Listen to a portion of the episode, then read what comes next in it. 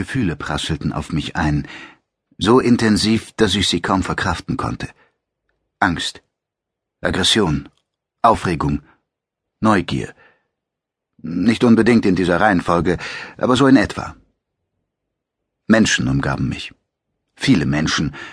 Und sie reagierten wie vor hunderttausend Jahren, als sie in einer Höhle um ein Feuer hockten und sich fragten, was draußen vor dem Eingang herumschlich und dabei fauchte, knurrte und brüllte. Sie hatten Angst. Angst vor dem Transitparkett.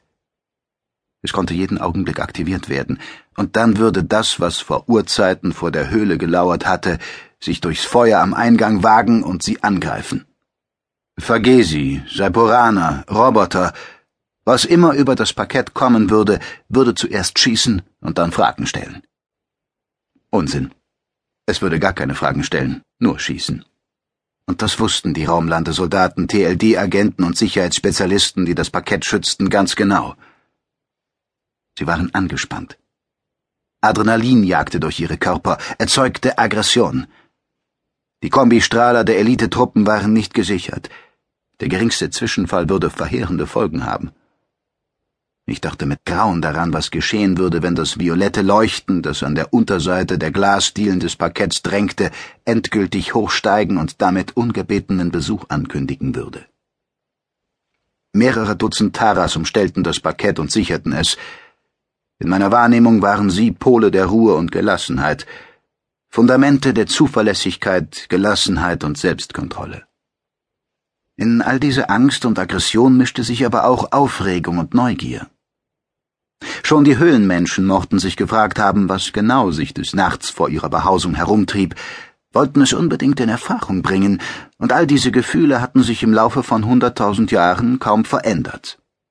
Dutzende Wissenschaftler von der Warringer Akademie und verschiedenen Universitäten, die wie Ameisen in diesen Saal des mittlerweile gesicherten TLD-Towers geströmt waren, verspürten zwar ebenfalls Angst vor dem, was jeden Augenblick kommen mochte, doch so seltsam es mir vorkam, Ihre Aufregung und Neugier waren stärker.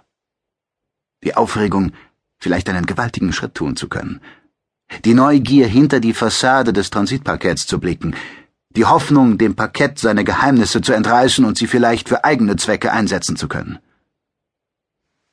Diese Aufregung und Neugier hatte vielen Höhlenmenschen das Leben gekostet, doch ohne sie wären sie wahrscheinlich nie aus ihren einigermaßen sicheren Unterschlüpfen getreten. Es war eine seltsame Mischung, der sich meine paranormalen Sinne ausgesetzt sahen. Während den Sicherheitsposten die Finger am Abzug juckten, versuchten die Wissenschaftler sich an den Taras vorbeizudrängen, um zum Ziel ihrer Begierde zu gelangen. Zum ersten Mal war uns ein funktionstüchtiges Transitparkett in die Hände gefallen. Nur mit Prallfeldern konnten die Roboter die Experten zurückhalten, ohne sie allzu hart anzufassen. Ich hatte meine eigenen Probleme, den Medu-Roboter, der um mich herumwieselte, um ein paar kleine Kratzer zu versorgen. Auf meine scheuchenden Handbewegungen reagierte er nicht, und irgendwann ignorierte ich ihn einfach, weil meine Aufmerksamkeit ausschließlich dem Parkett galt. Unter den gläsernen Dielen, die den Boden bildeten, unter dieser bedrohlich dünnen Schicht, stieg aus einer unabschätzbaren Tiefe violettes Wogen und Wabern empor. Es stieß an die Unterseite der Glasdielen, zerrann floss nach unten ab, sammelte sich wieder und stieg erneut auf. Dieses Gewölk war unruhig, als warte es auf etwas, lauere, wolle endlich zum Zug kommen. Tun, was es tun musste.